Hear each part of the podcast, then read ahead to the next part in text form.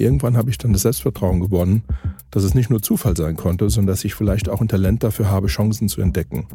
Ich glaube, das ist die, die Überschrift. Es ist gar nicht so, dass ich jetzt ständig in irgendeinem strukturierten Prozess bin, sondern dass ich durch die Kontakte, die man hat, durch das tägliche Berufsleben, das man hat, durch Medien, die man konsumiert, ein Gefühl dafür bekommt, was sind denn große Themen. Ja? Und ähm, beim einen oder anderen mal sagt, okay, das wäre was für uns. Ja? Lass uns doch da mal einsteigen.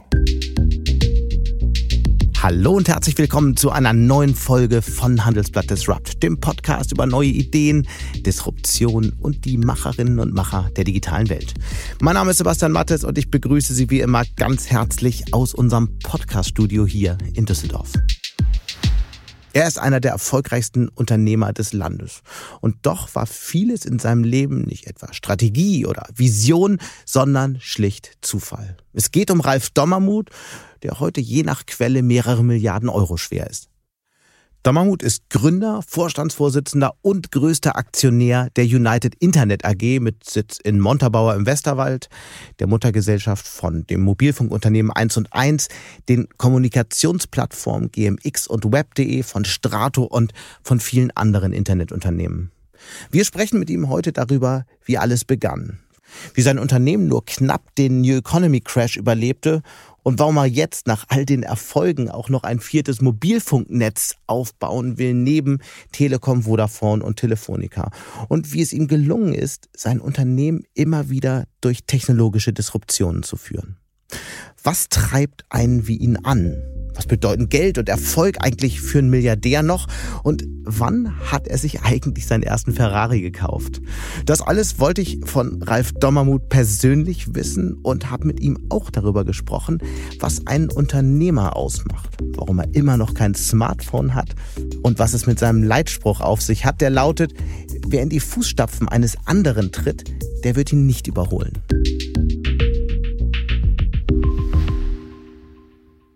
Und damit gleich zu meinem Gespräch mit Ralf Dommermuth, der jetzt hier zu mir ins Studio gekommen ist. Hallo, Herr Dommermuth. Ja, schönen guten Tag, Herr Mattes. Wir haben uns ja heute verabredet, um über Ihr Unternehmerleben zu sprechen, darüber, was Ihre Pläne sind, aber auch darüber, wie alles begann. Sie haben ja die deutsche Internetwelt über viele, viele Jahre geprägt, viele Produkte auch in Ihrem Portfolio, die ich auch genutzt habe oder nutze. Und Sie sind einer der wenigen deutschen Milliardäre, die nicht durchs Erben reich wurden. War das alles Plan oder Zufall? Ja, das war letztendlich ein großer Zufall, weil angefangen habe ich ja mal in einer anderen Branche. Ich habe in der Deutschen Bank eine Ausbildung gemacht und habe danach, weil ich ähm, irgendwie was mit Computern machen wollte, bei meinem Nachbarn angefangen, als freier Mitarbeiter PCs zu verkaufen. Damals kam die IBM-PC auf den deutschen Markt mhm. und damit ging es eigentlich los, ja, mein Interesse für IT-Produkte was dann alles passierte und über die wilden 80er Jahre werden wir gleich sprechen. Aber vielleicht haben nicht alle, die uns jetzt hier zuhören, ihre Karriere und ihren Weg so genau verfolgt. Sie haben ja in den Jahren darauf dann die United Internet AG aufgebaut. Viele dürften das Unternehmen über die Marke, über die Tochter 1 und 1 kennen, aber es gehört viel mehr dazu. Für alle, die das also nicht so genau verfolgt haben, was sind die wichtigsten Geschäftsfelder und die wichtigsten Marken? Ja, wir haben vier Geschäftsfelder. Ähm, wir unterteilen das Geschäft mit Konsumenten und das Geschäft mit Firmenkunden. Fangen wir an bei den Konsumenten. Mhm. Da gibt es einmal Internetzugänge, die verkaufen wir im Wesentlichen über die Marke 1&1. Daneben haben wir aber auch sogenannte Discount-Marken aus der Übernahme der Trillich, wie Smartmobil, Yourphone, ähm, Binsim, Maxim und so weiter. Ähm, dort geht es um DSL-Anschlüsse und um Mobilfunk-Accounts. Daneben bieten wir Konsumenten E-Mail und Cloud-Dienste an. Das machen wir über web.de und GMX im deutschsprachigen Raum, äh, international über mail.com. Und neben den Konsumerprodukten gibt es dann unsere Firmenkundenprodukte. Ja. Dort gibt es die 1&1 Versatel, betreibt ein Glasfasernetz, ist über 50.000 Kilometer lang in Deutschland und versorgt damit Firmen und Behörden. Und last not least dann unsere Ionos. Das ist unser Geschäft mit Webhosting und Cloud hieß früher 1 1 Internet, haben wir dann umbenannt in Ionos. Ionos ist in fast allen europäischen Märkten aktiv und in den USA. Ähm, Hauptmarke ist Ionos, aber dazu gehört zum Beispiel eine, Strat, äh, eine Strato in Deutschland, mhm. der Internet X, United Domains oder eine Sedo. Meine ersten Domains waren auch auf der Strato. Ja, und dann haben wir viele Marken noch im Ausland, ja. in Polen HomePL oder in England Fasthost, in Spanien Asis. Ähm, und womit machen Sie die meisten Umsatz? Was ist das äh, Geschäftsfeld? Ah, ja, der größte Umsatzträger ist das Geschäft mit DSL-Anschlüssen Mobilfunk. Und Ergebnis? Hm, wenn ich das EBTA sehe, ist auch das das Geschäft Aha. mit dem größten Beitrag. Gut, dass wir das geklärt haben. Über all das werden wir noch im Detail sprechen. Äh, wir müssen vorab aber eine andere, eine ganz aktuelle Frage klären, die viele ihrer Kunden in den nächsten Monaten beschäftigen wird. Sie bauen ja mit ihrem Unternehmen 1 und 1 gerade ein neues, ein viertes Mobilfunknetz für Deutschland auf. Und das ist, kann man ja schon so sagen, ein sehr, sehr aufwendiges Projekt, das durchaus auch Risiken birgt. Es ist wahnsinnig kompliziert, das aufzubauen. Es kostet Milliarden. Nach allem, was Sie erreicht haben, warum tun Sie sich das überhaupt noch an? Ja, ich glaube, das war nicht wie vieles war es nicht eine große Idee oder eine Vision, mit der ich irgendwann mal gestartet bin, sondern das hat sich Lassen auch, Sie Piraten auch Zufall. Das hat sich auch durch den Zufall ergeben, weil wir sind viele Jahre lang im sogenannten MVNO-Geschäft, Mobile Virtual Network Operator, mhm. aktiv gewesen, ähm, haben große Kapazitäten eingekauft bei einer Vodafone oder bei einer Telefonica und haben die dann paketiert und in einzelnen Tarifen weiterverkauft, kombiniert mit Mobilfunkgeräten ja. und kombiniert mit Services. Und dieses Geschäft, das hat sich gut angelassen. Wir sind recht spät in diesen Markt eingestiegen, erst im Sommer 2010 irgendwie als letzter. Und wie kam es eigentlich dazu, zu dem Einstieg? Das, äh, ja, wir waren schon stark im DSL-Geschäft, ja. hatten immer geliebäugelt mit Mobilfunk, konnten aber früher keinen MVNO-Vertrag bekommen. Also es gab immer Vorleistungen als Diensteanbieter. Dann hat man aber wenig Chancen, eigene Tarife zu gestalten und man hängt sehr stark vom Netzbetreiber ab, der einem Werbekostenzuschüsse und Boni gibt. Und als MVNO kaufen sie einfach für hunderte von Millionen Kapazitäten ein und sind frei da drin, damit zu machen, was sie wollen. Und das ist uns im Sommer 2010 gelungen, einen solchen MVNO-Vorleistungsvertrag abzuschließen und damit sind wir in das Geschäft eingestiegen. Mhm und hatten dann ganz guten Erfolg über die Jahre, haben Millionen von Kunden gewonnen. Ja, jeder kennt die Werbung, ne? Sie, sie suggerieren jedenfalls, dass die Tarife besonders billig sind. Manchmal sind sie es gar nicht wirklich. Naja, das will ich jetzt nicht sagen. Die Tarife sind natürlich äh, ähm, schon günstig. Und wenn ich sie mit dem Service vergleiche mhm. äh, oder, oder wenn ich den Service sehe, den wir haben, ähm, dazu kann ich gleich gerne mehr erzählen, ein bisschen Werbung machen. Ähm, dann sind die Tarife wirklich sehr Die Werbung günstig. schieben wir mal aufs Ende. Und ähm, diese, ähm, ja, und damit sind wir in das Geschäft eingestiegen. Das lief ganz äh, eine ganze Zeit lang gut, viele Jahre. Und dann gab es den Zusammenschluss zwischen Telefonica und E+. Ja. Telefonica hat ja E Plus übernommen, aus vier Anbietern wurden drei. Und ähm, die beiden aggressivsten Player, E Plus und Telefonica, hatten auf einmal ungefähr genauso viele Kunden wie die beiden bis dahin etablierten, Vodafone und Telekom. Naja, und ähm, darüber hat sich der Markt letztendlich gedreht. Man hatte kein Interesse mehr an, an Vorleistungsverkäufen, so wie wir sie eben brauchten. Und eigentlich war Ihr Geschäftsmodell dann in Gefahr? Genau, unser Geschäftsmodell war in Gefahr. Wir waren abgesichert oder wir sind auch heute noch abgesichert mhm. über einen langfristigen Vertrag, den es im Rahmen der EU-Fusionsfreigabe ja. ähm, gab. Und äh, dieser Vertrag, der hatte auch noch eine Laufzeit von, ich glaube, zehn Jahren oder was. Ja. Ähm, von daher alles gut. Aber man wusste halt, das Ding ist endlich. Ja. ja und ähm, so kam dann die Idee auf, ähm, wenn man die Wahl hat, ich mache jetzt ein Business. Aber wie kommt, wie entsteht so eine Idee? Äh, passiert ja, das irgendwie abends beim Glas Rotwein oder ist das im das, Management-Meeting? Wie läuft ja, das? Sie werden jetzt lachen, auch, auch, das war nicht mehr meine Idee. Ähm, ähm, es gibt ja für, für eine, vor einer Frequenzvergabe gibt es Bewerbungsverfahren und irgendwann habe ich mit dem zuständigen Vorstandskollegen gesprochen und der hat gesagt, hier, wir haben mal bei der Bundesnetzagentur unser Interesse geäußert, dass wir Frequenzen kaufen wollen. Ja. Und ich habe damals gesagt, was wollen wir denn mit Frequenzen? Und er hat gesagt, naja, wenn wir ein Mobilfunknetz bauen wollen. Und meine Antwort war, ja, wir, wir werden doch jetzt kein Mobilfunknetz bauen. Ja, das war mir total fern.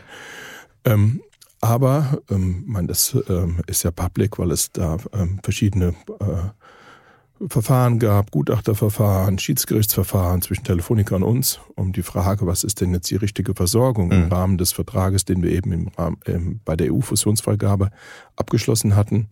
Da gab es dann auch unterschiedliche Interpretationen, ja, wie dieser Vertrag zu leben war.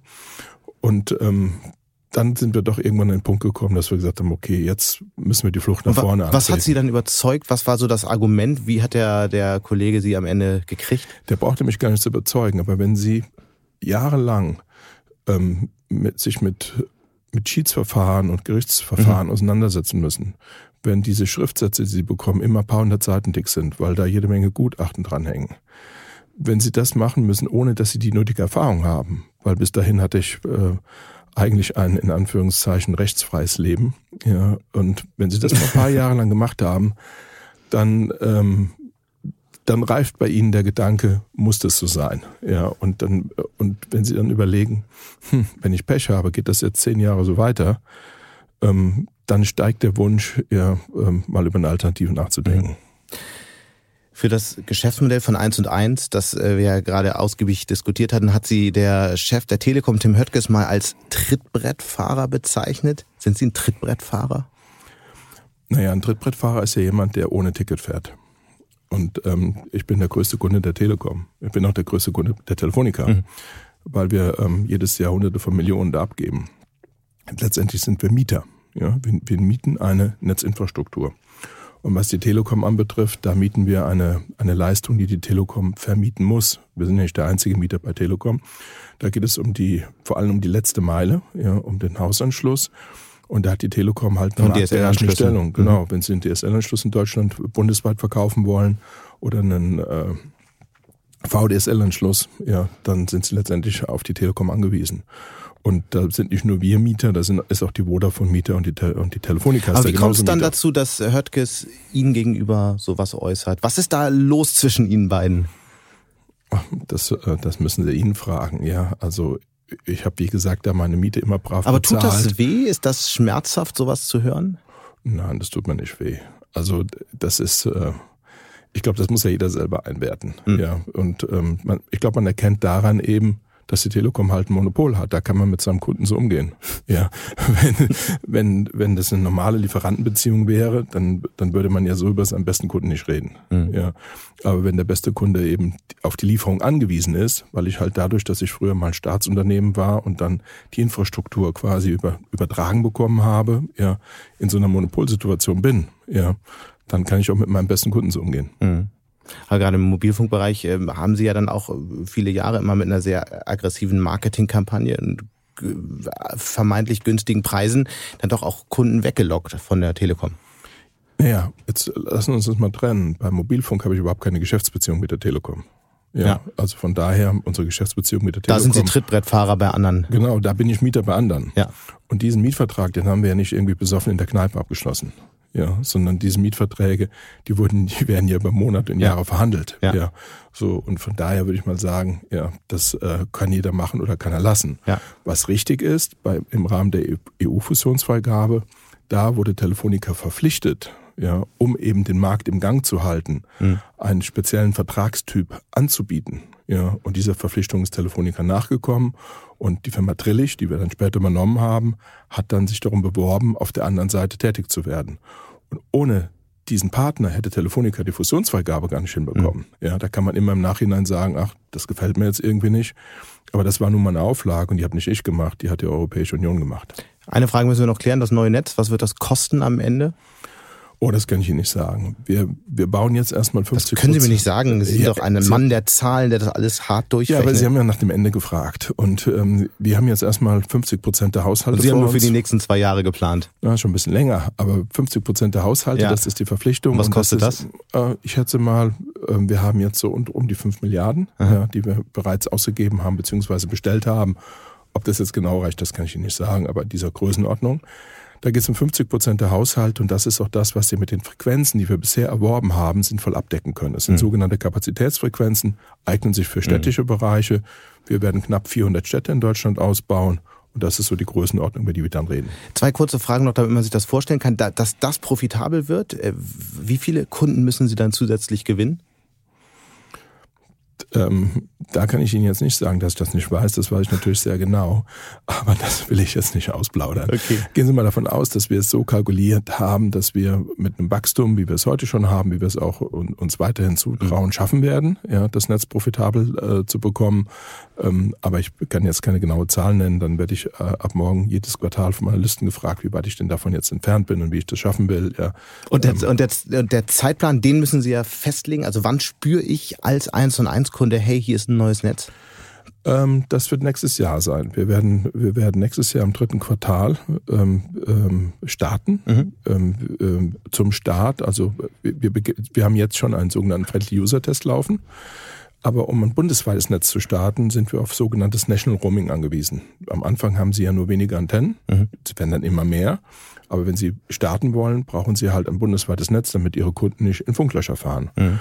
Und diesen National Roaming Vertrag bekommen wir von der Telefonica bereitgestellt und als Startdatum ist August 23 vorgesehen. Und ab dem Moment werden wir dann auch ein bundesweites Angebot mhm. machen. Und dann wird es ein bisschen dauern. Ähm, erst werden wir Neukunden einlasten und nach ungefähr drei Monaten wollen wir dann auch bestehende Kunden schrittweise umziehen. Und äh, wenn sie dann 1 in 1 Kunde sind oder Kunde unserer Discount-Marken, dann kommen sie über einen Zeitraum von ungefähr zwei Jahren, so lange werden diese Millionen von Umzüge dauern, mhm ähm, dann kommen Sie in den Genuss. Sie werden diesen Umzug übrigens nicht spüren, weil Sie heute von uns schon eine sogenannte Dual-SIM-Karte bekommen. Mhm. Das ist eine SIM-Karte mit zwei möglichen Profilen. Ein Profil ist heute schon drauf. Damit wählen Sie sich in das Netz der Telefonica zum Beispiel ein. Und morgen senden wir Ihnen over the air ein zweites Profil mit unserem Netz und schalten Sie auch nachts dann auf dieses Profil um. Und ich als Kunde merke ich das dann nur im Preis oder auch dadurch, dass ich eine bessere Netzabdeckung habe, schnelleres Internet? Ja. Spüre ich das? lassen uns ein Stück realistisch sein. Eine bessere Netzabdeckung werden sie natürlich nicht haben, weil wir am Anfang erst weniger Antennen haben. Ja, so und ähm, da, wo wir aktiv sind in den Städten, da haben sie ja heute im Regelfall schon eine sehr gute Netzabdeckung. Mhm. Ich glaube, das, das, da muss man realistisch sein. Ja, über die Jahre, wenn wir auch in den Flächen ausbauen, dann mag sich das ergeben, dass wir auch in ländlichen Bereichen Räume abdecken, die es okay. bei den anderen Netzbetreibern Aber warum sollte ich dann wechseln, wenn sich eigentlich nicht so viel ändert? Naja, ich habe ja gar nicht gesagt, dass Sie jetzt wechseln sollten. Sie haben eben gesagt, Sie, wie spüren Sie es als 1 1 Kunde? Ja. Sie sind ja scheinbar dann schon Kunde. Ja, brauchen Sie also schon mal nicht wechseln, da sind Sie schon beim Richtigen. Ähm, die Argumente nachher zu uns zu kommen, die liegen hoffentlich in einem guten Netz. Ja, wir bauen ja eine komplett neue Technologie, können wir gerne noch vertiefen. Mhm. Und da haben wir uns natürlich viel vorgenommen, dass das auch wirklich ein qualitativ hochwertiges Netz mhm. sein soll. Aber neben dem Netz geht es natürlich auch immer um Service, geht es oft um Hardwareangebote, geht es um äh, äh, gute Preise. Das kommt alles zusammen bei der Kaufentscheidung. Bevor wir da jetzt tiefer einsteigen, würde ich doch gern nochmal den Sprung zurück in die 80er Jahre äh, wagen. Sie sagten, das war alles ein Zufall und haben ja die äh, Lehre bei der Deutschen Bank angesprochen. Warum sind Sie eigentlich damals nicht bei der Deutschen Bank geblieben? Ihre Großmutter hatte Ihnen doch eindringlich geraten, dort zu bleiben.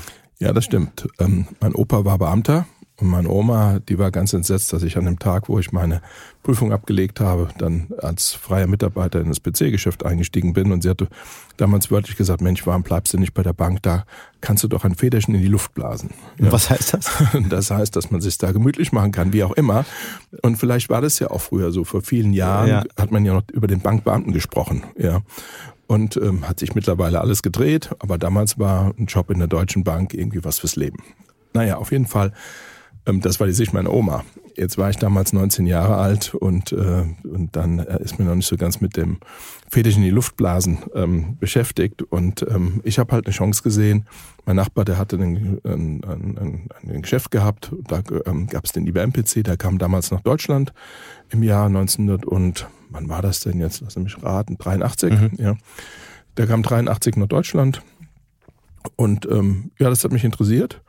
Und ähm, so habe ich dann auf Provisionsbasis angefangen, IBM-PCs zu verkaufen. Ja. Am Anfang mit überschaubarem Erfolg, dann ging es immer besser. Und dazu kam dann noch Software ja, und spezielle Lösungen, die wir angeboten haben, die wir dann auch deutschlandweit über Partner verkauft haben. Und das waren so die ersten vier Jahre meines Berufslebens. Gab es irgendwas, was Sie speziell daran gereizt hat oder war es einfach nur Zufall, dass Sie halt den richtigen Menschen zur richtigen Zeit kennengelernt haben? Naja, ich dachte irgendwie, dass es schon die Zukunft ist.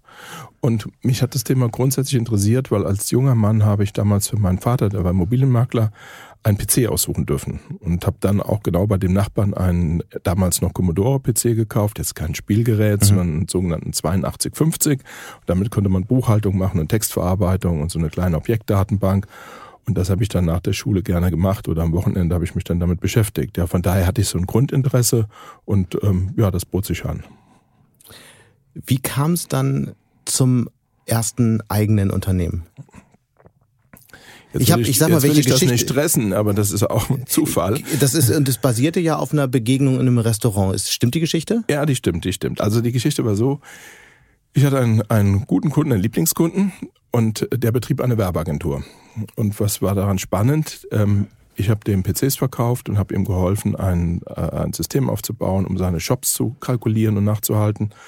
Und im Gegenzug ähm, hat er Werbung für uns gemacht. Das heißt, er hat Werbematerialien erstellt, insbesondere zur Vertriebsunterstützung unserer Partner, die wir in ganz Deutschland hatten, um diese Software, damals war es eine Software für IBM Großrechner, die mit PCs verbunden waren, ähm, zu vermarkten. Und der hat irgendwann mal zu mir gesagt, Mensch, Herr Dormuth, ähm, warum machen Sie nicht was Eigenes? Ja, Sie haben doch, ähm, Sie haben doch Know-how hier, wenn es um PCs geht und Sie haben doch ein Gefühl für so Werbung und so machen Sie was Eigenes. Und dann habe ich zu ihm gesagt, naja, dann würden Sie mitmachen? Und da hat er gesagt, nein, lassen uns lieber Freunde bleiben. Und damit war, war das Thema erstmal tot. Ja. Und ähm, dann Jahre später ähm, habe ich äh, entschieden, äh, was eigenes zu machen und wollte aber eigentlich was mit Immobilien machen. Mein Vater, wie gesagt, war Immobilienmakler, das lag mir irgendwie nah.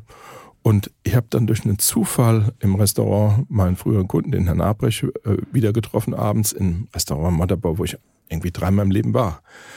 Und er hat mich angesprochen und gesagt, Mensch, ich habe gehört, Sie sind jetzt nicht mehr mit den PCs aktiv. Und sage ich, ja, ich mache jetzt was Neues. Ich mache jetzt was mit Immobilien. Und da hat er gesagt, ja, warum machen Sie nicht was mit, mit, mit, mit, mit PCs und mit Werbung? Habe ich Ihnen doch schon mal gesagt, da verstehen Sie doch was von. Da habe ich gesagt, naja, Sie wollten ja nicht mitmachen. Und da hat er gesagt, ich habe heute ein gutes Geschäft gemacht und ich habe einen großen Kunden. Und ähm, ich glaube, es waren damals 150.000 Mark, die habe ich heute äh, verdient. Und die setze ich ja, ich mache mit bei Ihnen. Aber Sie machen was mit äh, PCs und mit Werbung. Da habe ich gesagt, okay, dann mache ich was mit PCs und Werbung. Und das war der Beginn. Und was war die Idee damals für das Unternehmen? Aber da gab es auch keine Vision, sondern einfach nur. Am Anfang hatte ich keine Idee.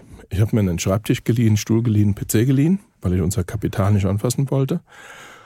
Und ich hatte natürlich einen eigenen Blog, aber der war am Anfang ziemlich leer. Und äh, mein Bruder und, und zwei Freunde sind immer vorbeigekommen und wir sind dann Skat spielen gegangen. Und was war das für ein Büro? Das war im Dachgeschoss, waren so zwei Zimmer in der mhm. Mansarde, ziemlich kleine Zimmer, ich würde mal sagen, so drei mal drei Meter.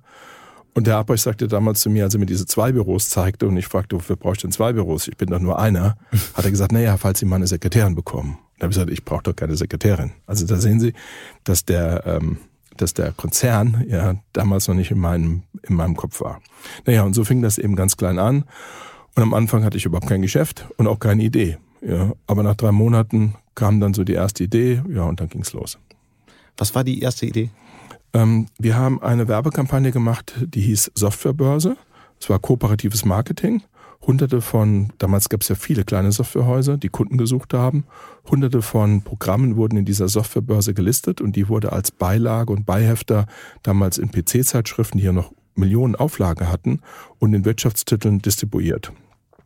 Und potenzielle Kunden konnten sich dann bei uns melden. Mhm. Die haben dann von uns ein Datenblatt bekommen. Wir haben die Adressen weitergegeben, haben die qualifiziert. Und so haben wir so ein, ein ich sag mal, Komplettsystem gebaut, wo der kleine Softwareanbieter jede Woche eine Diskette bekommen hat. Damals gab es noch keine Online-Übertragung. Und mit dieser Diskette konnte er dann direkt ja, seine äh, potenziellen Interessenten kontaktieren. Mhm. Und ähm, ja, das war für die damalige Zeit ganz innovativ. Wir haben den deutschen Direktmarketingpreis in Gold gewonnen und waren ganz stolz auf dieses System. Und es war auch profitabel. Sie haben mal über sich selbst gesagt, dass Sie ziemlich genau wissen, was es bedeutet, mit wenig Geld auszukommen durch Ihre Herkunft ein Stück weit. Ähm, stimmt das und wie hat Sie das als Unternehmer geprägt?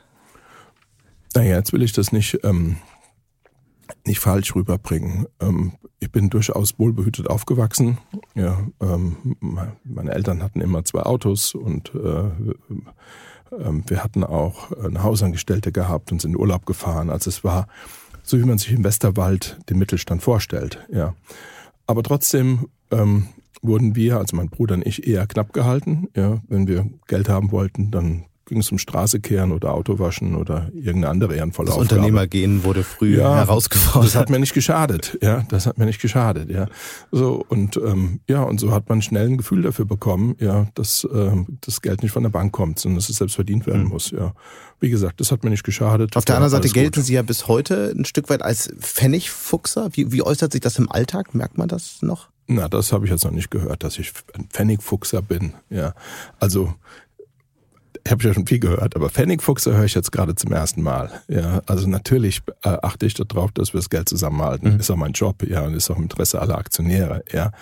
Aber ich glaube, sie, ähm, ich glaube, was wollen wir dieses Jahr machen? 5,8 Milliarden Umsatz, ja. Ähm, und wir haben 10.000 Leute. Mhm. Das kriegen sie nicht hin, wenn sie Pfennigfuchser sind, sondern mhm. sie müssen ja oft mal vorab investieren, sie müssen Risiko gehen, sie müssen Menschen vertrauen, ja. Und ähm, äh, wenn sie da immer Angst haben zu springen, ja, weil sie denken, oh, das könnte jetzt was kosten, dann werden sie das nicht hinbekommen. Und in ihrer Garage steht da noch der Ferrari? Tja, jetzt will ich, kann ich Ihnen sagen, dass in meiner Garage schon seit 1992 ein Ferrari steht. Ist nicht, ist nicht der gleiche. Ist nicht der gleiche. Okay. ähm, bei all dem, wir haben über die, die, die, die unternehmerischen Ambitionen gesprochen, über das, was Sie aufgebaut haben. Ähm, ähm, Sie haben immer wieder auch ein Stück weit das Geschäft neu erfunden. Sie offensichtlich machen heute ähm, keine Werbung mehr, keine die nicht mehr die Börse von einst. Was steckt da für ein Antrieb hinter? Wie, wie, wie funktioniert das? Wie arbeitet Ralf Dommermuth? Hinterfragen Sie permanent, was Sie tun und ob das in ein paar Jahren noch funktionieren wird? Äh, treiben Sie Ihre Leute an? Wie, wie, wie, wie bleibt man selbst immer einen Schritt voraus, wenn es darum geht, das eigene Geschäft weiterzuentwickeln, zu transformieren und letztlich auch ein Stück weit neu zu erfinden? Das Unternehmen heute ist ja ein völlig anderes als vor, ja, zumindest in den ersten Jahren. Mhm. Ich würde heute sagen, ich würde heute selbstbewusst sagen, das ist ein Talent. Ja, ich hatte am Anfang nach der Gründung, als es dann lief, habe ich irgendwie gedacht, naja, vielleicht ist das jetzt ein Zufall. Das erste Produkt, Sie haben eben die Softwarebörse erwähnt, das hat irgendwie gut funktioniert. Dann kam das zweite, das waren große Gemeinschaftsmessestände auf der CeBIT mit hunderten von Ausstellern, hat auch wieder gut funktioniert. Mhm. Und naja, und so kam eins nach dem anderen und das hat im Regelfall ganz gut funktioniert. Und irgendwann habe ich dann das Selbstvertrauen gewonnen, dass es nicht nur Zufall sein konnte, sondern dass ich vielleicht auch ein Talent dafür habe, Chancen zu entdecken.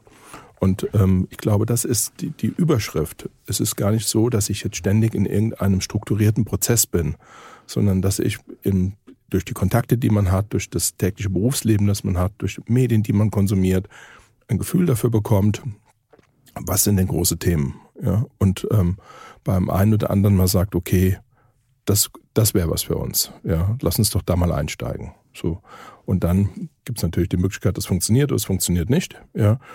Man muss es halt mal probieren. Ja. Und ich glaube, das ist so ein bisschen das, was mich beschreibt. Ja. Es ist nicht die große Vision oder das große strategische Vorgehen, sondern es sind eben Themen, von denen ich denke, die werden auf Dauer funktionieren. Ja. Und wenn sie auf einen vernünftigen Trend setzen, wir haben, wir haben eben über unsere Firmen gesprochen. Ich sag mal, ins Webhosting, ins Cloud-Geschäft sind wir eingestiegen 1998. Mhm. Ähm, damals das, das Mail-Geschäft, haben wir GMX mitgegründet 1998. Oder wir, ich habe eben von unserem Glasfasernetz erzählt, die Versatel haben wir gekauft 2014. Ja, heute sind wir acht Jahre weiter und alle sprechen über den Glasfaserausbau. Mhm. Da waren wir relativ früh, ja, und haben erkannt, das könnte was werden, auch wenn es sich noch nicht genau dargestellt hat. Und dann denke ich letztendlich, geht's immer um Exekution. Ja, es, wir haben ja nie eine Erfindung gemacht. Ich habe ja nicht die E-Mail erfunden oder den DSL-Anschluss oder den Mobilfunk, ja, sondern wir sind ja letztendlich oft in Märkte eingestiegen, wo es schon Anbieter gab. Wir waren nicht der Erste. Wir sind oft in Märkte eingestiegen, die schon verteilt waren, auch im Ausland, und haben dann eben durch gute Exekution, ja, und durch, ja, ich denke letztendlich vernünftigen Service, vernünftige Preise, ich habe es eben schon aufgezählt, unseren Markt gemacht, ja. Mhm. Und ähm, ja, ich denke, das beschreibt es. Es ist nicht die große Idee, es ist nicht die große Erfindung. Ich bin nicht Elon Musk. Sie sind aber trotzdem einer der reichsten Menschen in Deutschland. Wie groß ist Ihr Vermögen jetzt so ungefähr? Boah, das habe ich jetzt nicht nachgezählt. Das ist aber weniger als halb so viel, wie es mal war, weil unsere Aktie sich halbiert hat. Ja, ähm, äh, die stand mal bei 58, ist jetzt bei 26. Ja, ja also da fehlt ja mal schon mal die Hälfte. Ja, ähm, aber es ist immer noch ausreichend. Was bedeutet Geld für Sie? Ha, da kann ich jetzt natürlich äh, groß drüber reden, dass das, äh, ich hoffe, doch. dass das nicht wichtig ist. Ja, also, Ach so, ja. Ähm, also ich, ich fange mal. Ich habe mal gelesen, dass es Ihnen eigentlich wichtig war, viel zu verdienen. Absolut, dass es einer der Antriebe absolut, war. Absolut, absolut. Also Und das mit dem Pfennigfuchser, um das nochmal richtig zu stellen, das kommt aus einem Interview, in dem Sie sich länger darüber ähm, unterhalten hatten, dass Sie sich darüber geärgert haben, dass Ihr Sohn an einer Raststätte eine sehr teure Cola gekauft hatte und Sie gesagt haben, es macht eigentlich keinen Sinn, so viel Geld hier in diesem Ort auszugeben. Naja, Sie haben das aber gut recherchiert. Also, aber ich glaube, deswegen bin ich immer noch kein Pfennigfuchser, ja, weil ähm, äh, ähm, ich, ich kaufe an, an einer Autobahnraststätte ja nicht unbedingt groß ein. Ja, andere finden das vielleicht ganz klasse, ja, aber da funktionieren meine alten Reflexe noch, ja. Ähm, das heißt aber nicht, dass ich nicht bereit bin, auch für, für irgendwas Besonderes mhm. oder was Wertiges auch den entsprechenden Preis zu zahlen. Mhm. Ja. Aber überzahlen, das finde ich nicht schön. Ich glaube, das, das bringt es auf den Nenner. Ja. Mir geht's drum, nicht zu überzahlen. Ja, so und das ist äh, doch auch nur eine andere Bezeichnung für Pfennigfuchs. Aber lassen wir das an der egal, Stelle. Egal. Was bedeutet Geld für Sie? Sie haben in, in, in einem anderen Interview mal gesagt, es war für Sie schon ein starker Antrieb, ähm, dass Sie es vorhatten, klar, viel zu klar, verdienen. Klar, ich habe mit 20 meinen ersten Porsche gekauft. Ja, und ich habe früher ähm, ja, da, da habe ich jeden Tag meine Provisionsabrechnung gemacht. Damals, als ich noch PCs und Software mhm. eben vermarktet habe. Und das war für mich eine Riesenmotivation, ja. Und ähm, habe dann als junger Mann ja sehr gut verdient schon. Und ähm, ja, das war natürlich viel schöner als in der Bank, ja, sondern da äh, mit, wie gesagt, der IBM-PC kam auf. Das war eine Zeit, ähm, ja, da, da, äh, da hat so ein Gerät eben nicht wie heute äh, 1000 Euro gekostet, sondern hat irgendwie 16.000 16 Mark, damals 8000 Euro, da ging es irgendwie los, ja. Und ähm, dann hatte ich Kunden gehabt, ich habe mich auf große Kunden spezialisiert, die haben die dann auch in richtigen Chargen genommen, ja. Und ähm, von daher, das hat sich gut rentiert, ja. Und das war für mich auch ein, ein, ein großer Motivator, muss ich zugestehen, ja. Ich denke, auch heute noch ist es für mich eine Größe, die für mich relevant ist. Ja, so wie der Sportler versucht schnell zu laufen oder einen, einen maximal hohen Berg zu erklimmen. Ja, so denkt der Unternehmer an Umsatz und den Profit und natürlich auch in Wertsteigerung. Wenn sie an der Börse sind, dann können sie ja nicht frei davon machen, dass sie sich ihren Aktienkurs angucken und dass sie den gut oder schlecht finden. Ist mhm. doch klar. Ja, will ich mich nicht frei von machen. Aber es ist natürlich. Aber was ist das, wenn man dann das erste Mal Milliardär ist? Feiert man dann eine Party? Was passiert dann in einem? Oh Menschen? ja, da feiert man eine Schaumparty, ist doch klar. Nein, Quatsch beiseite. Ähm, äh, weiß nicht, was, wann war ich zum ersten Mal Milliardär? 1999 oder 2000, das ist ja schon ein paar Jahre her. Ähm, äh, ich glaube, da habe ich nichts Besonderes gefeiert. Aber ich erzähle Ihnen eine Geschichte. In, diesem, in dieser verrückten Zeit damals beim Neuen Markt. Wir sind ja 1998 äh, an die Börse ja. gegangen, erste Internetunternehmen in Deutschland. Und dann kam, dann ist die Internetblase immer größer geworden und im Jahr 2000, ähm, bevor die Blase gecrasht ist, habe ich Aktien verkauft. Nicht viele, aber das war total surreal. Da hat mich irgendwie eine Bank angerufen und gesagt, Mensch, Dortmund, wollen Sie nicht irgendwie Aktien verkaufen?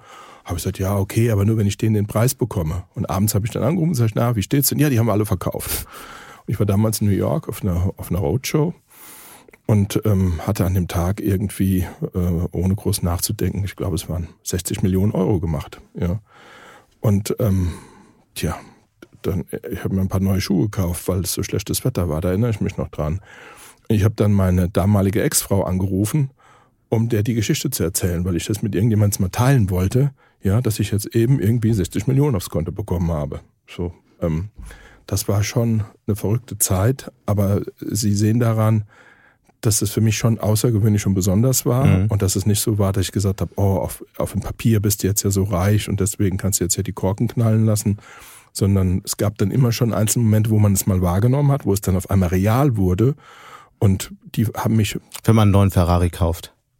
Ja, jetzt, wie gesagt, den ersten Ferrari habe ich mir 1992 gekauft. Das äh, damals, wie alt war ich? 92, irgendwie 28 oder ja. so. Ja, und äh, das, äh, das ist jetzt nicht das große Ding. Ja, ja. also äh, nichts, nichts gegen ein Auto. Ja, ja. und das ist auch, wenn du, wenn man ein junger Mann ist, ist es auch ein wichtiges Thema. War für mich früher immer wichtig, wie gesagt, mit 20 Porsche gefahren, dann Ferrari gefahren. Das war für mich ein wichtiges Thema verliert mit der Zeit an Bedeutung. Das, mhm. äh, glaube kann man sagen. Mhm. Lassen Sie uns noch einen Moment bei der New Economy bleiben. Sie sind, wie Sie sagen, ähm, 98 an die Börse gegangen. Äh, dann, wenige Jahre später, der ganze Markt kippte. Unzählige Unternehmen verschwanden in der Bedeutungslosigkeit. Auch Sie waren ja äh, ich weiß nicht wie nah an, am, am Ende, aber ähm, es, es war eine sehr, sehr schwierige Zeit. Sie sind dann trotzdem aus der ganzen Krise ähm, irgendwie rausgekommen. Ganz anders als viele andere Unternehmerpersönlichkeiten von damals, die auch aus meiner Sicht zu großen Teilen von der Bildfläche verschwunden sind danach. Was haben Sie anders gemacht als so viele andere? Mhm. Also, es ist richtig. Wir haben damals, ähm, wir haben, wir, sind an die Börse gegangen und die Firma hieß 1 und 1.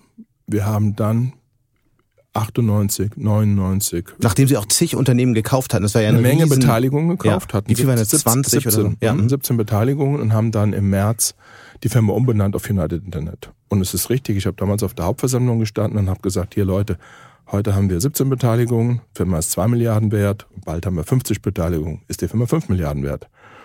Und das habe ich auch geglaubt. Ja, das war meine ganz feste Meinung. Wir müssen viele dieser Beteiligungen sammeln.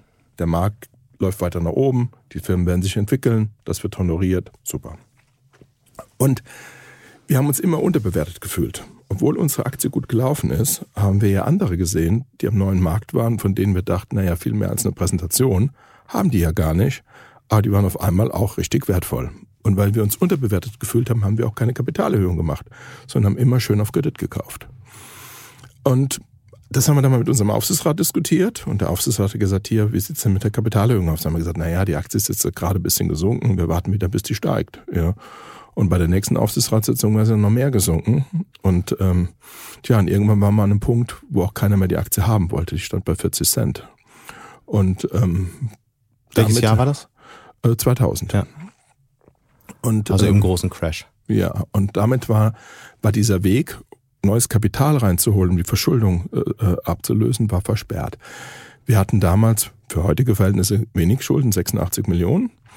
Ähm, ich erinnere mich noch genau an die Zahl, weil dann haben die ersten Banken angerufen, die uns vorher das Geld nachgetragen haben und haben gesagt, naja, ähm, unser Kredit, der läuft wegen mir ein paar Monaten aus und wollen schon mal sagen, die wollen wir nicht verlängern. Ja, weil auf einmal war, war man auf einer Todesliste, so hießen die Listen damals aufgetaucht. Und ähm, das, was vorher so, äh, so hip war, ja, war auf einmal irgendwie toxisch. Ja. So, und jetzt ging es drum, Verschuldung abbauen, ja, und, und zwar schnell. Ja. Und da gab es jetzt nicht viel Spielraum, ja, sondern was haben wir gemacht? Wir haben unser Portfolio angeguckt und wir haben gesagt, okay, hier gibt's Beteiligungen, die haben ein stabiles Businessmodell, da denken wir, die kommen schnell in Profit, ja, da gehen wir auf 100 Prozent. Das war zum Beispiel das Hosting-Geschäft oder das Mail-Geschäft. Mhm. Ja. Und da gibt es andere Beteiligungen, die haben kein stabiles Businessmodell oder da sehen wir keine schnelle Profitabilität. Die versuchen wir zu verkaufen. Oder wir schenken sie dem Management. Ja, so. Und ähm, darüber haben wir jetzt noch kein Geld reinbekommen, aber wir haben uns erstmal konzentriert. Und dann hatten wir eine Tochterfirma Ettlink, die war an der Börse. Und Ettlink hatte durch den Börsengang eine Menge Geld eingenommen. Und ähm, wir hatten damals ein Interesse gehabt, dass ähm, die Firma äh, DoubleClick, die dann später zu Google, äh, äh, äh, zum Google-Universum gehörte, äh, ein Hersteller von einem Ad-Server, dass, ne- dass die Firma DoubleClick äh, ihr ähm, Europageschäft verkaufen wollte.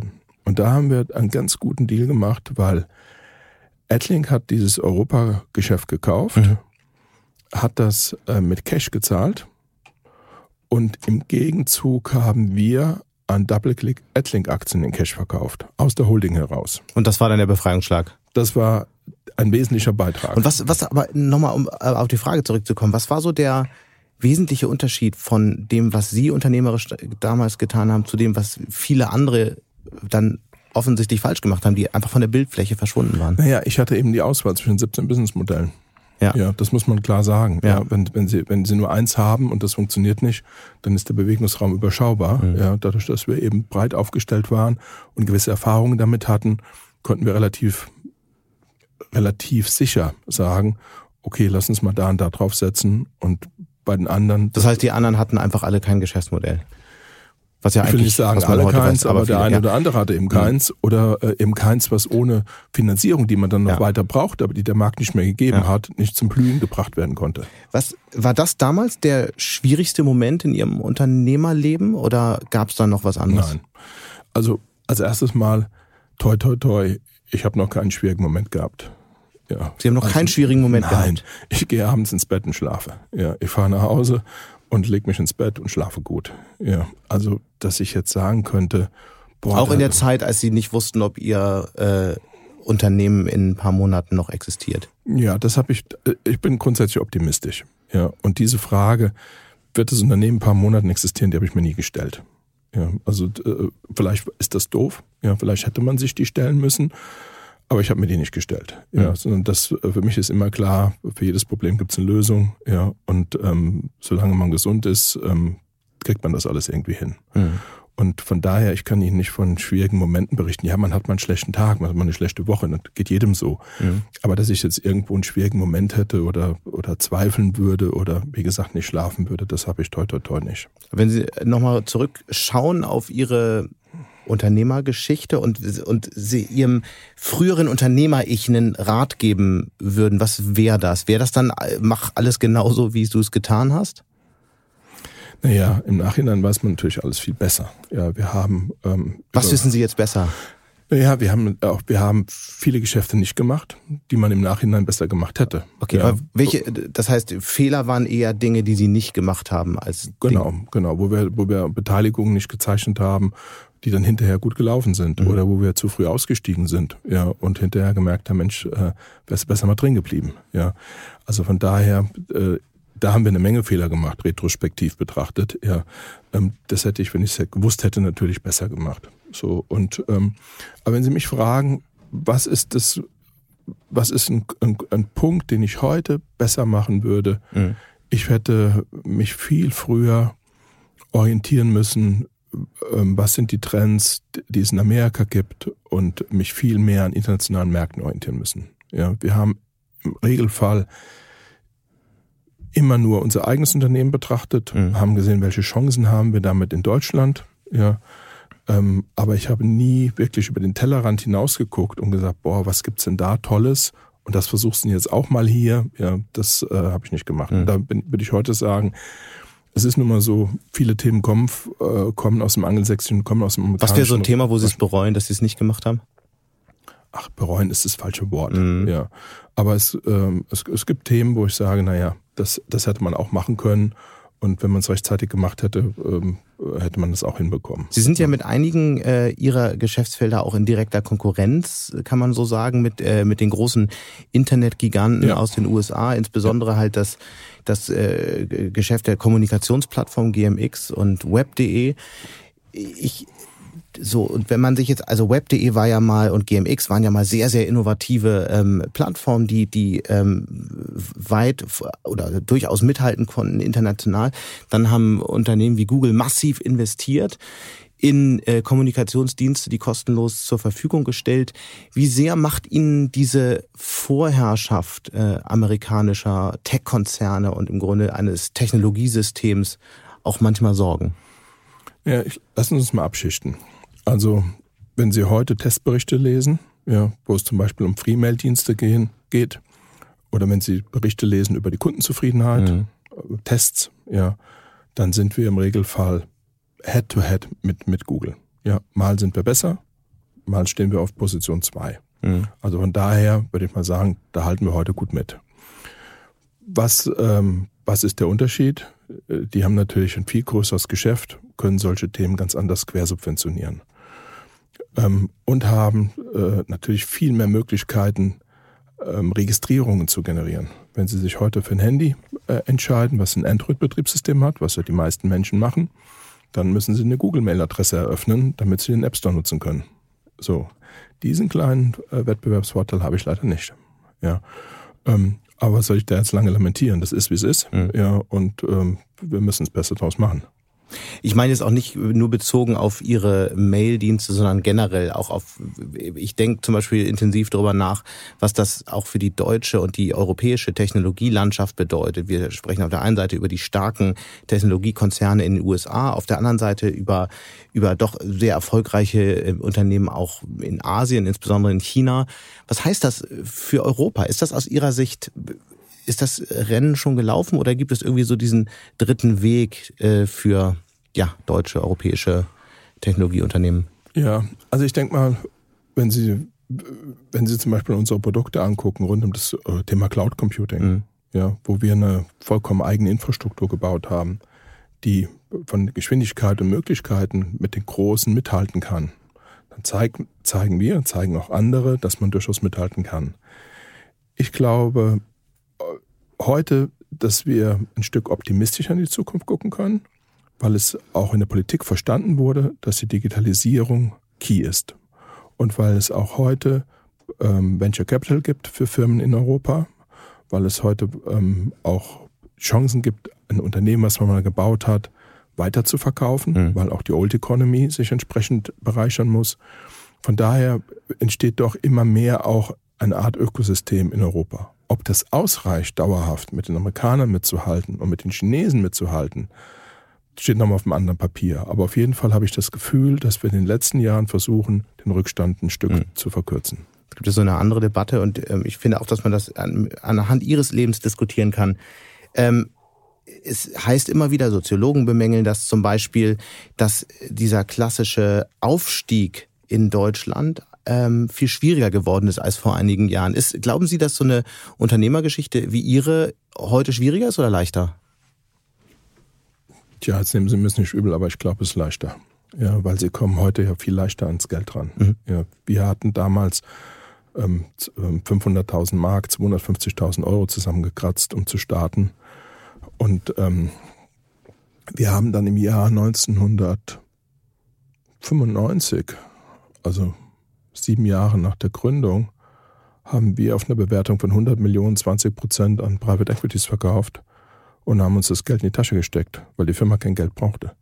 So, das heißt, wir mussten von Anfang an gucken, dass wir profitabel arbeiten, Cash generieren und konnten nicht auf exorbitantes Wachstum setzen. Mhm. Ja, das ist heute natürlich viel leichter. Wenn Sie heute eine gute Idee haben, wenn Sie heute zeigen können, dass die grundsätzlich funktioniert, dann finden Sie ja viel leichter Kapital, was bereit ist, eine schnelle Expansion zu finanzieren. Ich wollte mir auch diese Position gar nicht zu eigen machen. Mhm. Ich, ähm, ich wollte nur sagen, ja. also ich glaube, es geht, es geht heute leichter. Mhm. Sie kommen heute leichter an, an, Geld ran. Das war früher für uns doch ein, ein stark limitierender Faktor. Ja, mhm. also wie gesagt, wenn Sie heute dem Gründer erzählen, du hast 250.000 Euro und jetzt geht's mal los, ähm, und jetzt baust du mal daraus ein Unternehmen, was eine gewisse Größe hat, mhm. ja, und dann schüttest du noch Dividende aus, ja, ähm, dann ähm, weiß ich nicht, ob der sofort in die Hände klatscht oder sagt, naja, mit 250.000 Euro, so richtig weit komme ich damit nicht.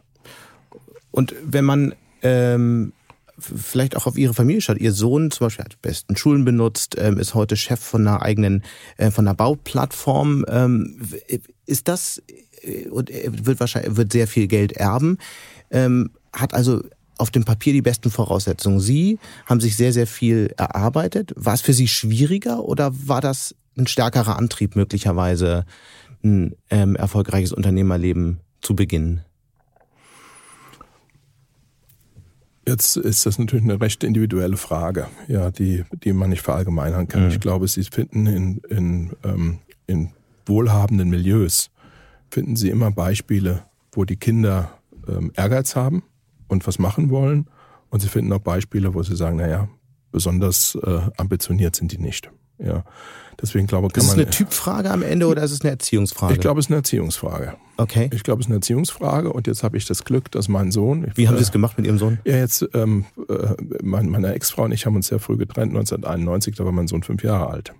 Deswegen habe ich da nicht viel gemacht. Ja, meine Ex-Frau hat meinen Sohn erzogen. Ich habe den sonntags getroffen, mit ihm Urlaub gefahren. Mhm. Wir haben immer ein, ein, wunderbares Verhältnis. Meine Ex-Frau gehört nach wie vor zu meinen besten Freundinnen und äh, ähm, mein, mein erstes Abendessen mit meiner jetzigen Frau habe ich damals mit meiner Ex-Frau meinem Sohn gemacht, um die mal vorzustellen. Also von daher alles gut. Nur meine Ex-Frau hat den erzogen. Wir haben uns immer mal abgestimmt, wenn es um Eckpunkte ging. Aber ich kann jetzt nicht sagen, dass ich meinen Sohn erzogen hätte. Mhm. Ja, das, äh, das schaffen sie nicht sonntags und mit äh, meinem Wochenende hier oder meiner Woche da. Aber wie sieht dann trotzdem eine Erziehung aus, die möglicherweise den, diesen, diesen Drive, Unternehmer zu werden, begünstigt? Oder ist das dann doch Glückssache am Ende? Ich glaube, da kommt alles zusammen. Ja, bei, ähm, ich, ich glaube, ähm, es, wie kann man das sortieren? Also wenn Sie jetzt speziell meinen Sohn sehen, dann hat er natürlich äh, das, das, äh, wenn er mit mir was zusammen gemacht hat, dann hat er natürlich ein, Leben vorgeführt bekommen, wo äh, was der Durchschnittsverbraucher in Deutschland nicht hat. Das ist ja klar. Aber auf der anderen Seite hat mein Sohn jedes Jahr in Sommerferien von seinem 14. Lebensjahr angearbeitet. Ja, und mein Bruder, ähm, der sich um meine Immobilien kümmert, der musste immer auf irgendeiner Baustelle den das war immer das Briefing, den schlechtesten Job besorgen.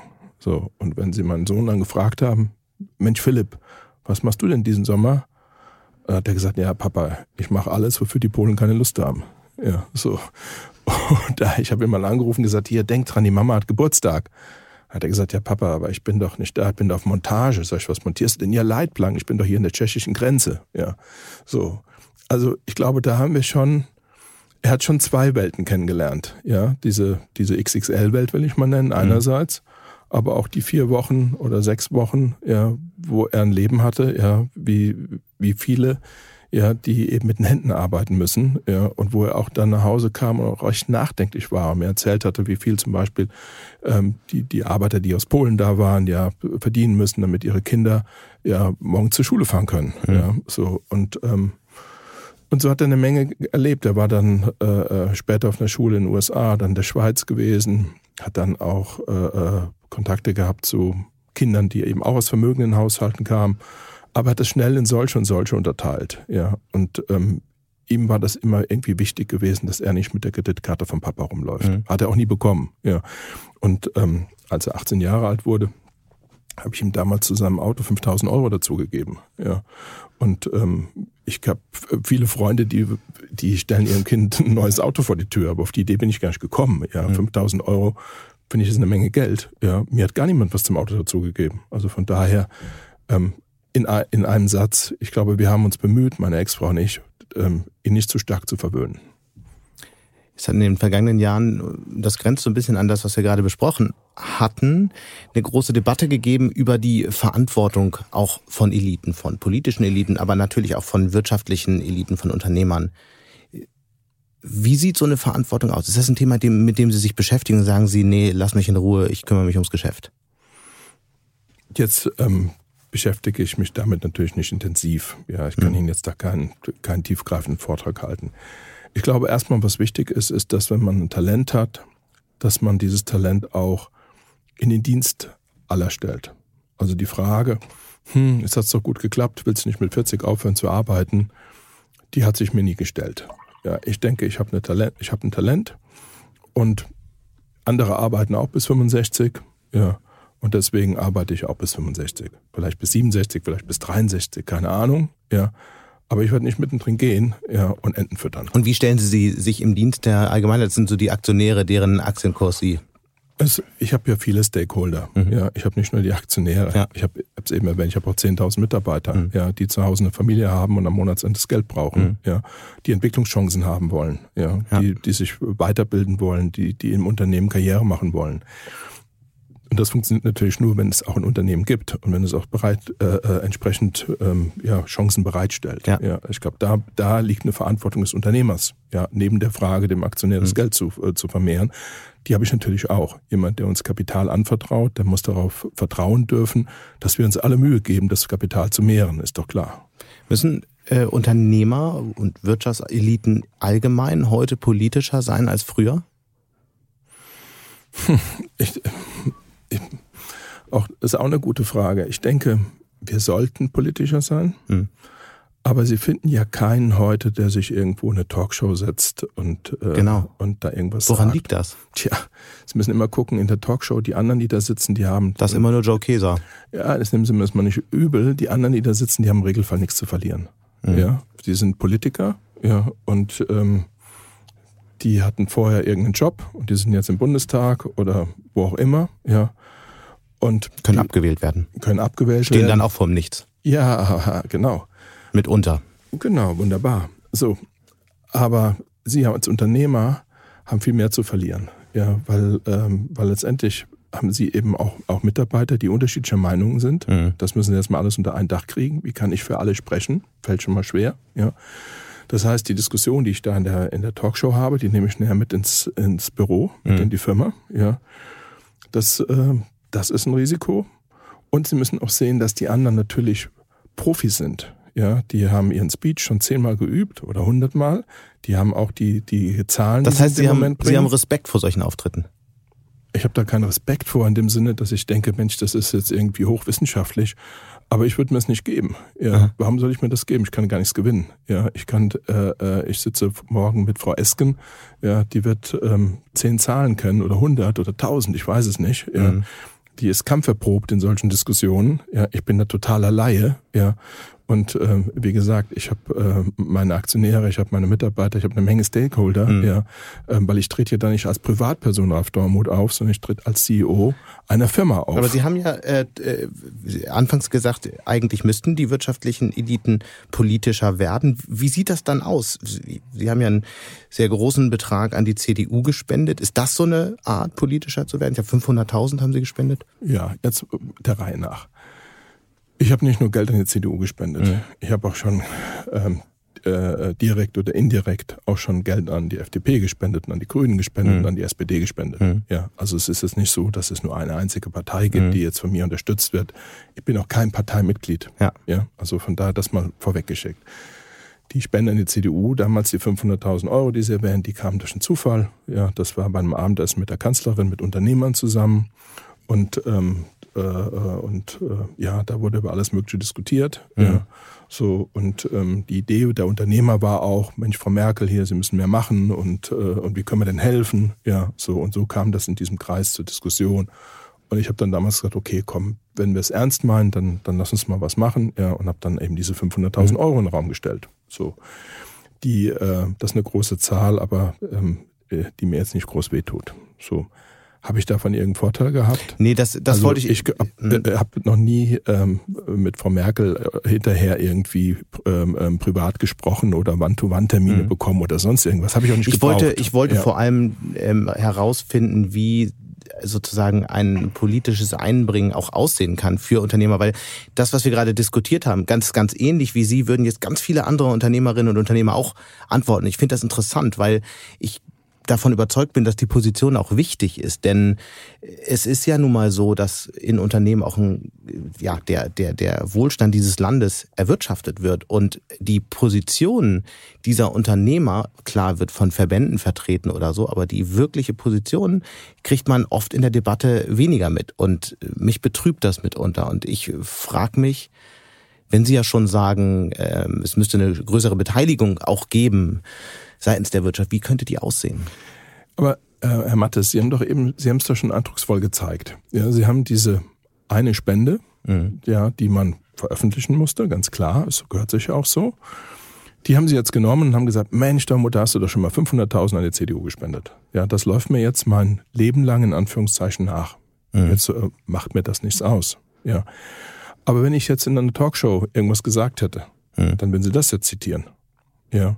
So, und das sage ich wiederum, warum soll ich mir das jetzt geben? Mhm. Ja, was, was kann ich da gewinnen? Ja, sie werden mich hinterher nicht loben, sondern sie werden nachher genau die Sätze nehmen, ja, vielleicht aus dem Zusammenhang raus und werden sagen, Mensch, Dormut, du hast dich doch damals für die Abschaltung der Kernkraftwerke eingesetzt. Oder du hast dich für die Laufzeitverlängerung der Kernkraftwerke eingesetzt. So, und das wird in ein paar Jahren vielleicht schlau oder dumm gewesen sein. Wo stehen, wo stehen Sie da bei, dem, bei der Frage? Da habe ich zu wenig Ahnung von. Ja. Aber ein anderes Thema, ein wirklich politisches Thema, wo Sie sicher Ahnung haben und weil es sich auch direkt betrifft, ist eins, das mir aktuell in der Wirtschaft überall begegnet. Ist das die Frage des Fachkräftemangels, der ja gar kein Fachkräftemangel mehr ist. Wir haben ja mittlerweile längst eine gigantische Arbeiterlosigkeit, weil es, die Fachkräfte fehlen, aber auch Arbeiterinnen, Arbeiter auf allen Ebenen im Grunde. Und Sie haben ja intensiv Erfahrung auch mit Callcentern. Und eine Frage, die ich mir wirklich stelle, wir sehen ja jetzt gerade, dass es riesige Friktionen gibt, auch gerade bei sehr gering bezahlten Beschäftigten hat die Wirtschaft letztlich den Fehler gemacht, das frage ich mich zum Beispiel bei Flughäfen, aber eben auch vielleicht bei Callcentern, den Fehler gemacht, dass diese Arbeitskräfte lange auch einfach zu schlecht bezahlt wurden und jetzt wandern sie, wo es andere Chancen gibt, einfach ab? Sie haben recht, es gibt heute nicht nur einen Fachkräftemangel, es gibt einen Kräftemangel. Ja. Ähm, unser Unternehmen wächst nach wie vor. Also wir schaffen das, jedes Jahr ein paar hundert neue Leute einzustellen. Wir würden gerne mehr einstellen. Wie viel haben Sie jetzt? 10.000? Etwas über 10.000. Wir würden gerne mehr einstellen, aber wir haben immer unbesetzte Stellen. Und wo fehlt es am meisten? Gut, das können Sie sich jetzt leicht vorstellen. Ja, das sind natürlich äh, Programmierer, ja. ja. Produktmanager, ja, also alles rund um Digitalisierung, mhm. Äh, äh, Leute, die sich mit sozialen Medien auskennen und so weiter. Da gibt's ja heute den größten Kampf um Talente. Ja. ja den, den spüren wir natürlich auch. Ja. ja. Aber es ist nicht nur so. Sie haben, auch wenn Sie heute eine Assistentin suchen, ja, dann müssen Sie einen Headhunter einschalten. Das ich, ja. ja. Weil auf eine Stellenanzeige meldet sich im Regelfall keiner mehr. Ja, so. Also von daher, das Problem ist real, ja, und es trifft uns auch. Wie gesagt, wir schaffen das jedes Jahr ein paar hundert Leute aufzubauen. Mehr wäre besser. Mhm. So, dann haben Sie das Thema Callcenter angesprochen. Bei uns ist es so, dass wir nur wenige äh, Callcenter-Plätze haben. Die meisten Callcenter-Plätze laufen bei Subunternehmen. Ja, das heißt, das. Äh, Aber die Probleme werden irgendwann bei Ihnen auch ankommen. Ne? Ganz klar, die kommen an, indem sie mehr bezahlen müssen. Ja, genau. Ja, ist, ist doch klar. Sie haben, es beginnt schon über den Mindestlohn, ja, ja. denn der schlägt natürlich auch direkt äh, ähm, weiter durch. Auch jemand, der vorher über den Mindestlohn verdient hat, der versucht jetzt auch wieder was ich nachvollziehen kann, einen gewissen Abstand reinzubekommen. Der sieht die Inflationsrate mhm. und, und, und. Und die Unternehmer geben das natürlich an uns wieder weiter. Mhm. Wir müssen noch über Ihr neues Netz sprechen. Wir haben das ja anfangs angerissen. Und ich möchte noch verstehen, was sich für mich als Kunde wirklich verändert. Sie haben in einem Interview mit dem Handelsblatt vor einigen Wochen mal gesagt, das wird das modernste Netz. Wie werden Kunden das konkret spüren? Wir bauen kein Mobilfunknetz. Das ist eine doofe Antwort für jemand, der als der ein vierter, Mobilfunknetz baut, der als ähm, vierter Anbieter ein Mobilfunknetz bauen will. Wir bauen eine private Cloud und an diese private Cloud werden in Anführungszeichen dumme Antennen angeschlossen. Was bedeutet das? Sie haben heute im Regelfall eine Antenne, die ein sogenanntes Cabinet besitzt. Das ist eine kleine graue Kiste, die steht neben der Antenne und darin sind Prozessoren, die zum Beispiel das Funksignal in ein IP-Signal umwandeln, damit es weiter transportiert werden kann oder ein eingehendes IP-Signal in ein Funksignal umwandeln mhm. und die Antenne steuern. Das machen wir nicht an der Antenne, sondern das machen wir in dezentralen Rechenzentren. Wir bauen jetzt am Anfang 500 Rechenzentren in ganz Deutschland. Dort stehen Standardrechner, wie sie in jedem Rechenzentrum sind. Und die rechnen das Funksignal in IP-Signal um und die steuern die Antenne. Die Antenne selbst hat keine Intelligenz alles, was wir bauen, hat Schnittstellen. Sie können eine beliebige Antenne nehmen, egal von welchem Hersteller. Wenn sie die Schnittstelle unterstützt, können Sie die anstecken und die spielt. Das heißt, Sie sind nicht abhängig von einem Hersteller, der so das komplette. Netz ausrüstet. So ist es. Mhm. Wir, wir bauen ein, ein sogenanntes Open RAN und das bedeutet eben, es ist offen. Ja, es gibt eine Menge Schnittstellen und an diese Schnittstellen kann jeder, der will, ob er jetzt Spezialist ist oder, oder, oder ähm, ein Anbieter mit einem breiten Produktportfolio, ja. da, dafür kann er Software und Hardware bereitstellen und uns die anbieten. So. Und äh, das ist der Unterschied zu den Netzen, die Sie sonst haben. In Deutschland haben Sie ja im Regelfall ein Netz, was äh, auf einer Huawei-Basis läuft. Und ähm, da bekommen Sie letztendlich eine Blackbox. Ja, Sie müssen alles von einem Hersteller nehmen, das Netz, und oft nehmen Sie auch noch die Antennen davon. Oder Sie können wenn Sie besonders innovativ sein wollen, dann können Sie von zwei Herstellern Antennen nehmen. Okay, ich habe einen, ähm, einen im Norden, einen im Süden. Grob, grob verstanden. Die, die, das, das ist natürlich aus, aus strategischer Sicht gut und diese ganze Überwachungsdiskussion, die es da politisch gab, äh, möglicherweise. Aber bleiben wir nochmal eben bei dem Kunden. Der merkt ja von all dem erstmal nichts, oder? Ja.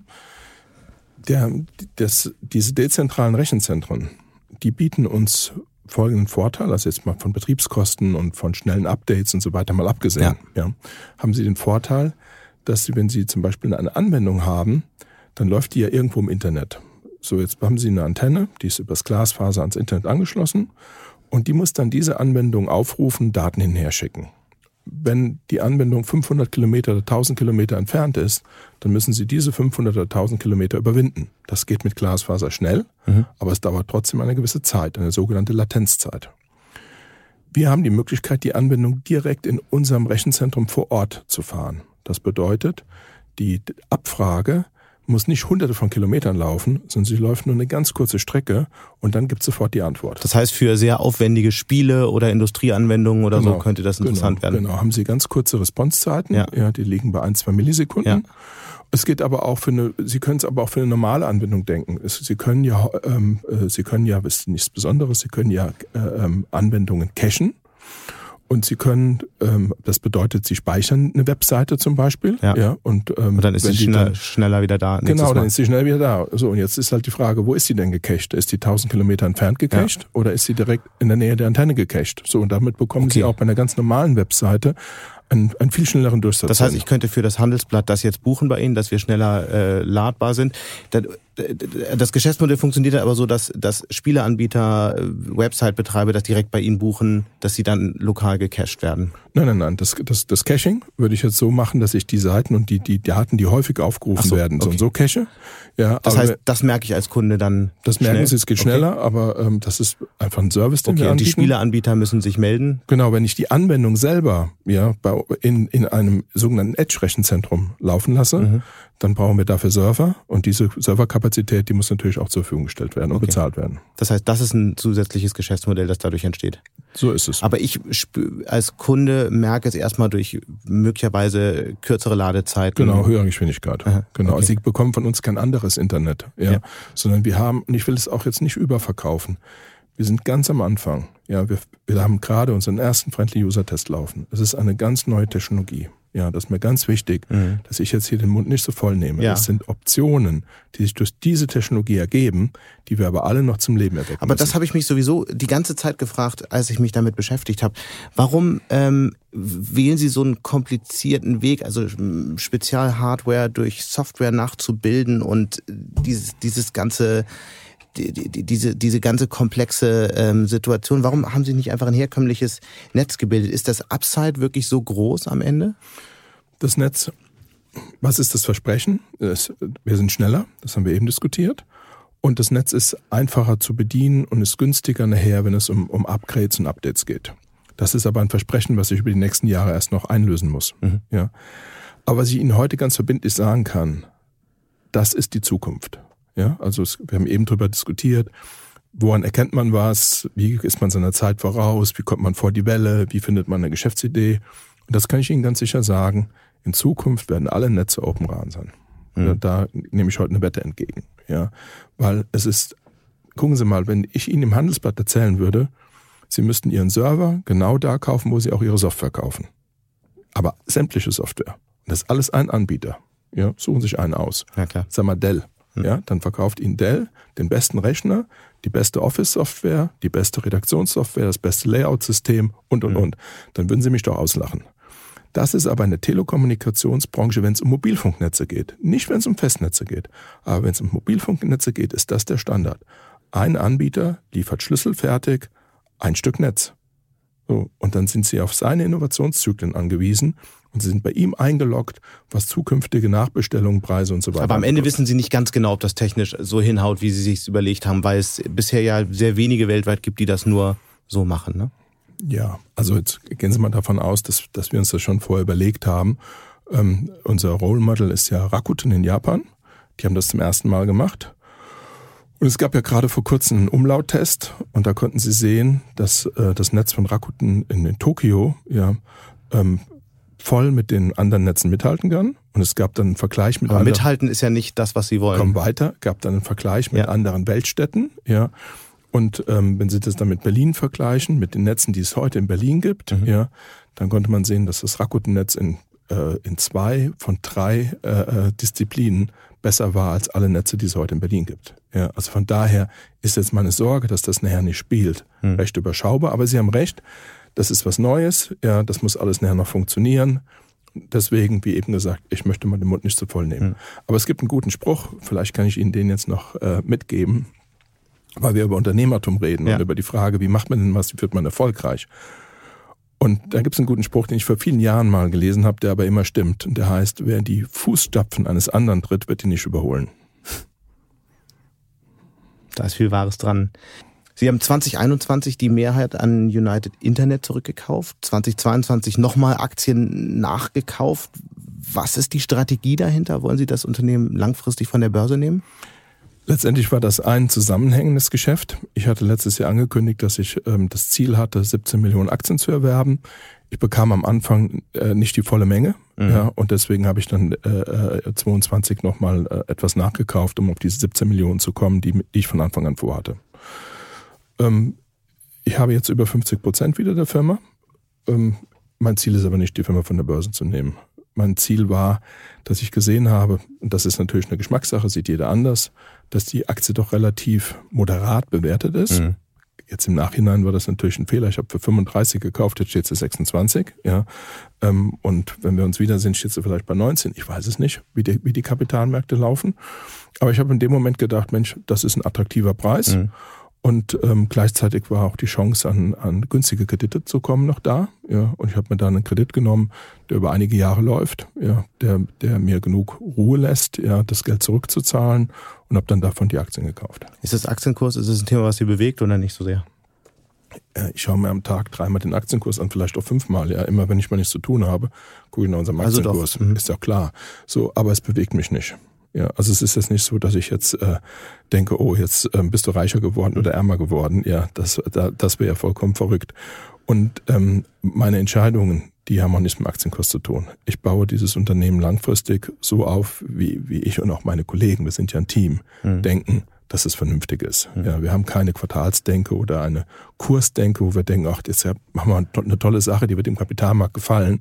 Äh, wir machen das, von dem wir denken, dass es mittel- und langfristig gut für die Firma ist. Was ich interessant finde, das können unsere Hörerinnen und Hörer nicht sehen, weil sie äh, uns nur hören. Sie sind einer der erfolgreichsten Internetunternehmer, bauen ein neues Handynetz auf, was kein Handynetz ist, äh, besitzen selbst aber nicht mal ein Smartphone. Wie passt das eigentlich zusammen? Naja, es ist jetzt nicht so, dass ich kein Telefon habe. Ich habe so ein altes, ein Nokia altes mit, kleines ja. Nokia. Das stimmt, ja. Das passt gut in jede Hosentasche und auch in die Badehose. Wunderbar. Wird sowas überhaupt noch hergestellt, frage ich mich. Ja, das gibt es nicht mehr hergestellt. aber Sie haben zu Hause noch ein Lager mit ich hab sechs, ein paar, Ich habe ein paar davon, das stimmt. Aber, ich, aber die Zeit wird enden, weil das habe ich jetzt letztens schon gesagt. Ja, in dem Moment, wo wir ähm, unser eigenes Netz äh, live schalten, dann kaufe ich mir ein Smartphone. Aber ich werde mir keinen Mail da drauf legen und ähm, ich bin auch nicht in sozialen Medien, aber ich werde ja. auch nicht mein Mail-Account drauf legen, weil ich bin so undiszipliniert. Sie sind ja vielleicht sehr diszipliniert, aber ich würde ständig, ähm, ähm, wenn ich äh, irgendwie privat unterwegs wäre, gucken, wer hat mir denn jetzt wieder irgendwas geschrieben und ähm, das, äh, das ist nicht meine Welt. Ja, ich mache meine Mails, wenn ich im Büro bin. Aber per ja. SMS kann man Ihnen ja auch schreiben. Ja, aber das habe ich nicht gerne. Ja, okay. also es ich habe nicht viele SMS. Okay, ja. So, und ist auf dem kleinen Bildschirm auch unangenehm. Ja, also von daher, ich mache meine Mails, wenn ich im Büro mhm. bin. Ja, Montag bis Freitag. Ja, und wenn wir in, irgendeiner, in irgendeinem Deal sind, natürlich auch Samstag und Sonntag, keine Frage. Ja, und was anderes erwarte ich auch nicht von meinen Mitarbeitern. Eine letzte Frage müssen wir noch klären. Sie haben das eben so en passant gesagt, dass Sie, Sie sind jetzt 58, richtig? Ja dass sie ähm, viel zurückgeben, deswegen wollen sie bis 63 oder 65 oder 67 arbeiten. Das heißt, sie beschäftigen sich auch manchmal mit der Frage des Aufhörens? Nein, also ich glaube, eben ging es ja um die Frage, welche Verantwortung hat ja. man? Und dann sage ich, ich glaube, die erste Verantwortung ist man, dass man sein Talent einsetzt. Ja. ja. Und das nicht nur kurzzeitig, sondern langfristig. Ja. Denn wenn alle die, die Talent haben, ganz schnell in Ruhestand gehen mhm. würden, dann wäre es Das heißt, Sie denken nie über das Aufhören nach? Ich denke heute nicht über das Aufhören nach, aber Sie haben es eben erwähnt, ich bin 58, nächstes Jahr werde ich 60 und dann muss man auch realistisch sein. Irgendwann muss auch ich mal auf eine Zielgerade kommen. Ja, ja ich will ja nicht irgendwie noch mit 80 und 90 im Büro sitzen. Also Sie sind nicht einer dieser Familienunternehmer, der äh, nicht aufhören kann? Nein, nein, nein. Das kann ja nicht mein Ziel sein. Ja, sondern ich, mein Ziel muss doch sein, dass ich irgendwann so weit bin, dass die Firma gut genug gemanagt ist, dass sie auch ohne mich klarkommt. Ich denke, das ist sie heute schon in weiten Teilen. Wir haben vier eigenständige Tochterfirmen, die haben auch jeweils einen eigenständigen Vorstand mhm. und der macht dort das Geschäft. So. Ähm, aber natürlich, ich weiß immer alles besser, ist doch klar, ja. Und letztendlich äh, äh, habe ich zu allem noch meinen Senf dazu zu geben. Ist doch Logo, ja, ist doch mein Baby. Ja, das wäre ja ganz schlimm, wenn ich mich jetzt irgendwie da zurückhalten würde.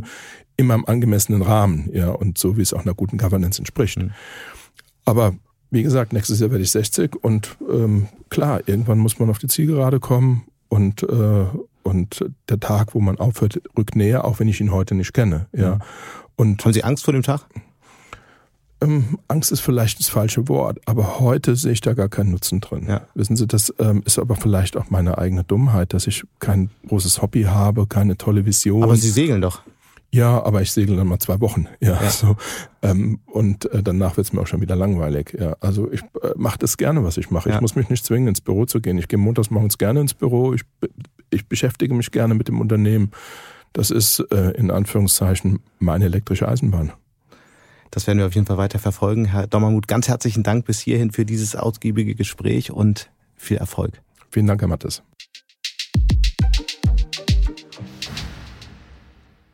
Und damit sind wir auch schon wieder am Ende von Handelsblatt Disrupt. Wie immer freue ich mich über Kommentare in der Handelsblatt Disrupt LinkedIn-Gruppe oder senden Sie mir gerne eine Mail. Die Details finden Sie in den Show Notes. Danke an dieser Stelle auch für die Unterstützung von Florian Högerle und Regina Körner und Migo Fecke von professionalpodcast.com, dem Dienstleister für Strategieberatung und Podcastproduktion. Wenn Sie möchten und grundsätzlich Interesse daran haben, immer auf dem Laufenden zu sein, dann testen Sie das Handelsblatt doch gern mal in unserem Sommerspezialangebot. Damit lesen Sie jetzt alle aktuellen Artikel und Recherchen im Archiv für sechs Wochen im Vorteilsabo. Schauen Sie doch einfach mal nach unter handelsblatt slash sommerspecial. Die Details dazu finden Sie auch in den Show Notes. Wir hören uns dann in der nächsten Woche wieder. Bis dahin wünsche ich Ihnen interessante digitale, aber auch analoge Zeiten. Ihr Sebastian Mattes.